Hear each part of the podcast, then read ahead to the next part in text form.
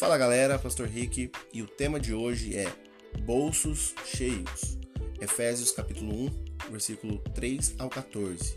E Deus, que nos tem abençoado com toda sorte de bênção espiritual nas regiões celestiais em Cristo. Versículo 3.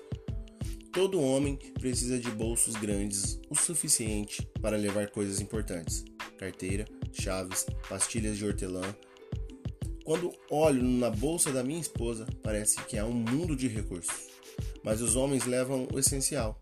Basta pôr a mão no bolso e tem acesso a dinheiro, cartão de crédito e um molho de chaves que me dão acesso a, privilégios exclusivos.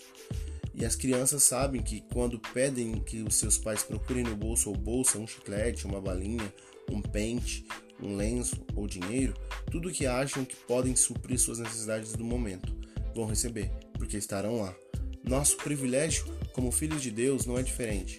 Na salvação, somos colocados em Cristo e temos total acesso a todos os recursos valiosos que Deus nos oferece. Recursos como a sua sabedoria. Lâmpada para os meus pés é a tua palavra. Salmo 119, 105. Perdão e graça, no qual temos a redenção pelo sangue, a remissão dos pecados, segundo a riqueza da sua graça. Efésios 1:7 novas perspectivas que trazem esperança e confiança, mesmo nos tempos mais difíceis. Efésios 1:18. Provisões materiais, Mateus 6:30 e 31. E paz, Efésios 2:14.